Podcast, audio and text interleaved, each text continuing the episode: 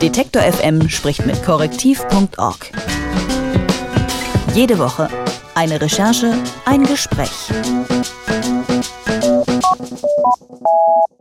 Fußball, Fußball, Fußball. Mehr gibt es nicht in ihrem Leben. Immer mehr junge Fußballtalente verlassen mit zwölf Jahren ihre Familie, wechseln alle paar Jahre die Schule oder den Verein und blicken dann mit Anfang 20 auf eine unstete Jugend zwischen Trainingsplatz und Schulbank zurück. Dabei haben sie zu funktionieren, hauptsächlich für ihren Sport und am Ende stehen sie trotzdem meist ohne Profivertrag da. Für diese Entwicklung tragen vor allem die Vereine eine große Verantwortung, denn sie drängen immer früher früher auf den Markt und versuchen immer jüngere Spieler zu verpflichten, weil sie keine hohen Summen für neue, erwachsene Spieler zahlen können.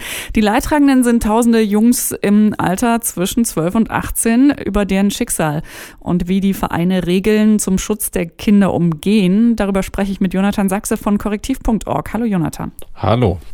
Letztes Jahr ist der brasilianische Superstar Neymar für mehr als 200 Millionen Euro vom FC Barcelona zu Paris Saint-Germain gewechselt. Wir erinnern uns alle noch über die Debatten darum, weil viele Vereine solche horrenden Millionensummen eben nicht bezahlen können, setzen sie ja verstärkt auf die Nachwuchsarbeit. Das ist ja im Grunde sinnvoll, um Geld zu sparen.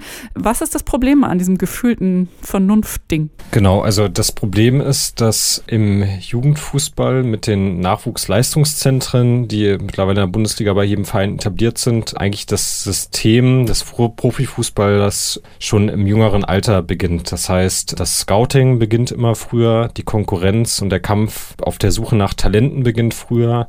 Und dadurch geraten Kinder oder Jugendliche schon sehr früh in ein System, wo es am Ende um den größtmöglichen Erfolg geht und nicht mehr um die persönliche Entwicklung unbedingt von den Kindern und Jugendlichen. Du hast diese Nachwuchsleistungszentren gerade erwähnt. Der FC Bayern zum Beispiel hat ja auch im vergangenen Jahr ein riesiges solches Nachwuchsleistungszentrum aufgebaut. Was passiert denn da mit den Kindern? Wie trainieren die in diesen Zentren? Genau, also der FC Bayern, das Nachwuchsleistungszentrum ist ein gutes Beispiel. Das war eine Entwicklung, weil Bayern München gesagt hat, wir haben jetzt seit Jahren eigentlich keinen Spieler mehr in unserem Kader, der so richtig aus der eigenen Nachwuchsarbeit stammt. David Alaba ist eigentlich der letzte große Name. Das ist schon einige Jahre her. Und dadurch haben sie entschieden, wir müssen da jetzt viel investieren. Das ist, man kann sich das wirklich vorstellen wie ein richtig großes Gelände beim FC Bayern mit einem eigenen Stadion, mehreren Trainingsplätzen und allen möglichen ähm, Hallen und so Art Internaten, also Schlaf Schlafplätzen und so weiter, was dazugehört. Und in der Praxis heißt das, dass die einen Alltag haben, der natürlich rund um den Fußball gestrickt ist, um die Arbeit am Ball, um möglichst früh zum, zum Profifußball heranzureifen, in Verknüpfung mit einem kleinen Anteil schulischer Ausbildung, so dass man dann doch ähm, noch den Plan B in der Tasche hat. Aber das ist sozusagen die große Diskussion auch in unserer Recherche, wie viel Platz bleibt für den Plan B.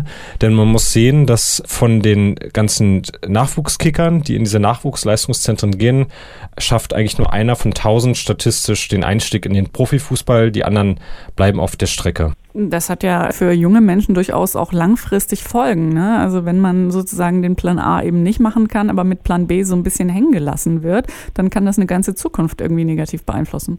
Genau, was wir da besonders spannend fanden, war, dass schon früh auch das Transfersystem im Prinzip beginnt. Also auch die Nachwuchsleistungszentren konkurrieren untereinander und versuchen sich gegenseitig die Talente wegzuschnappen. Und jetzt mal zurück zu den Spielern. Was bedeutet das für die? Das heißt, wenn sie transferiert werden zu einem anderen Nachwuchsleistungszentrum und das vielleicht auch in einem anderen Bundesland liegt, was jetzt nicht ungewöhnlich ist, dann haben sie auch eine komplett neue Umgebung. Also nicht nur ein neues freundschaftliches Umfeld, sondern auch alles, was dazugehört. Das Schulsystem zum Beispiel, was angedockt ist, unterscheidet sich ja von Bundesland zu Bundesland. Sie müssen vielleicht eine neue Fremdsprache lernen und einfach sind mit komplett neuen Personen vertraut. Also gerade die Bezugspersonen, auch Nachwuchsleistungszentrum, das können ja auch Psychologen, Pädagogen sein, mit denen tatsächlich einige Nachwuchsleistungszentren arbeiten. Die kann wechseln und das allein ist schon eine ziemlich Herausforderung für die jungen Spieler. Du hast dieses äh, Transfersystem ähm, ja jetzt schon beschrieben, das sehr, sehr früh eigentlich schon anfängt, dieses System zu professionalisieren, viel früher, als die Kinder vielleicht auch in der Lage sind, damit umzugehen. Nun gibt es eigentlich seit 2012 schon eine Vereinbarung zum Schutz der Leistungszentren vom DFB, die vorsieht, dass Spieler unter 15 Jahren eben nicht den Verein wechseln sollten, damit sie nicht ständig aus diesem Umfeld gerissen werden und immer diese Veränderungen mitmachen müssen in diesen äh, jungen Jahren. Aber das ist eben, wie du gesagt hast, äh, durchaus anders. Also da sind ja unter anderem auch durchaus sehr hohe Ablösesummen schon im Spiel. Wie umgehen Vereine denn diese Regeln oder diese Vereinbarung? Genau, das Problem ist, diese Vereinbarung stammt vom Deutschen Fußballbund, dem DFB. Und das ist keine rechtlich verbindliche Vereinbarung, es ist kein Gesetz. Also das basiert auf Freiwilligkeit.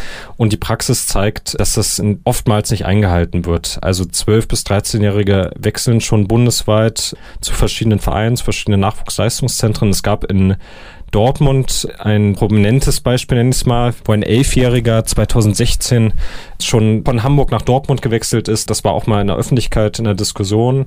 Und was die in der Praxis machen, die Vereine, ist, ist, dass sie eine Ausbildungsentschädigung zahlen. Das ist zum Beispiel eine Sache, die noch nicht mehr in der in dieser Vereinbarung drinsteht, dass das verboten ist. Sie zahlen quasi schon eine Ablösesumme und dadurch beginnt dieses Transfersystem auch nochmal deutlich früher. Man muss sich das so vorstellen, die Ausbildungsentschädigung basiert dann auf einem klaren System, einer Tabelle, dort genau definiert, wie hoch das sein muss, aber die geht bis zu 100.000 Euro hoch, wenn ein Spieler schon länger, mehrere Jahre bei einem Zentrum ausgebildet wurde, dann wechselt, vielleicht auch schon ein bisschen älter dann ist, dann geht es da wirklich um höhere Summen schon. Ihr wolltet im Zuge eurer Recherchen ja auch mit den Vereinen sprechen und sie mit diesem Thema äh, konfrontieren. Hattet ihr da Erfolg? Also wie gut seid ihr da vorangekommen? Unterschiedlich. Also es gab einige Vereine, da waren wir überrascht, die wollten gerade zum Thema soziale Verantwortung, das war so ein Teil unserer Anfrage, ähm, gar nicht sprechen. Da haben wir mehrere Monate gewartet. Also Borussia Dortmund ist so ein Verein, wo gar kein Gespräch zustande gekommen ist. Andere Vereine waren da deutlich offener. Ich nenne mal als Positivbeispiel St. Pauli. Der, der Leiter des Zentrums hat sich lange Zeit genommen, mit uns zu sprechen. Und gerade bei St. Pauli, das muss man auch sagen, ähm, die ticken noch anders als viele andere Bundesliga-Vereine. Dort wird wirklich auch noch Wert drauf gelegt. So das, was wir jetzt jedenfalls beurteilen können, dass man auch in einer gewissen Haltung an, an die Arbeit mit den Kindern und Jugendlichen geht. Das heißt, sie sind deutlich sensibler, wenn es darum geht, wie lange sind die Anfahrtswege, kommen die ähm, Jungs und, und, Mädchen aus der Umgebung oder transferieren wir sie eigentlich aus einem ganz anderen Bundesland schon zu uns hin? Denn das ist auch ein Problem. Ich nehme jetzt mal da als Negativbeispiel RB Leipzig. Dort ist es so, dass von den 80 Fußballern, die dort im Nachwuchsleistungszentrum untergebracht sind, sind ein Drittel der Spieler gar nicht mehr aus der Region von Leipzig. Also die werden schon im sehr frühen Alter aus ihrer Heimat herausgerissen. Abgesehen von dieser Zögerlichkeit, äh, bei einigen Vereinen mit euch zu sprechen, hattet ihr sonst Schwierigkeiten bei der Recherche? Naja, es ist ein System, wo viele Daten gar nicht so einfach zu erfassen sind. Also es gibt jetzt keine Veröffentlichung, wo man zum Beispiel sehen kann, wie erfolgreich ist eigentlich die schulische Ausbildung von solchen Nachwuchsfußballern, die schon in dem professionellen System drin sind. Da gibt es nur sozusagen Andeutungen von allgemeineren Studien, die sich damit beschäftigen, ähm, von, von Sportlern, die sozusagen parallel in die Schule gehen. Und diese Studien zeigen, dass es tatsächlich einen schwächeren Abschluss gibt, tendenziell von, von Leuten, die parallel die ganze Zeit mit dem Sport zu tun haben. Und solche Sachen hätten uns schon interessiert. Ich glaube, das ist auch ein Problem, dass es solche Erhebungen nicht gibt, um einfach die Effektivität äh, und auch die pädagogische Seite richtig beurteilen zu können. Wir haben jetzt bisher gesprochen über die Verantwortung der Vereine, aber eigentlich haben wir viel größeren Einfluss noch oder sollten haben auf Kinder in dem Alter und Jugendliche. Die Eltern, welche Rolle spielen die denn, wenn ihre Kinder in diesen Nachwuchsleistungszentren sind oder wenn es den Plan gibt, da Profifußballer vielleicht werden zu können? Das finde ich eine ganz wichtige Frage. Uns hat ein Berater gesagt, dass manche ihre Zwölfjährigen schon als Ernährer der Familie betrachten. Das heißt, ähm, es gibt 16-Jährige, die können schon so 9.000, 10.000 Euro im Monat verdienen und bringen das Geld tatsächlich mit nach Hause. Wenn, wenn die anderen Eltern vielleicht gar nicht einen Job haben oder auch nur Geringverdiener sind, dann ist es ja wirklich der Hauptverdiener dann, der Zwölfjährige in der Familie. Und das ist natürlich eine sehr problematische Struktur.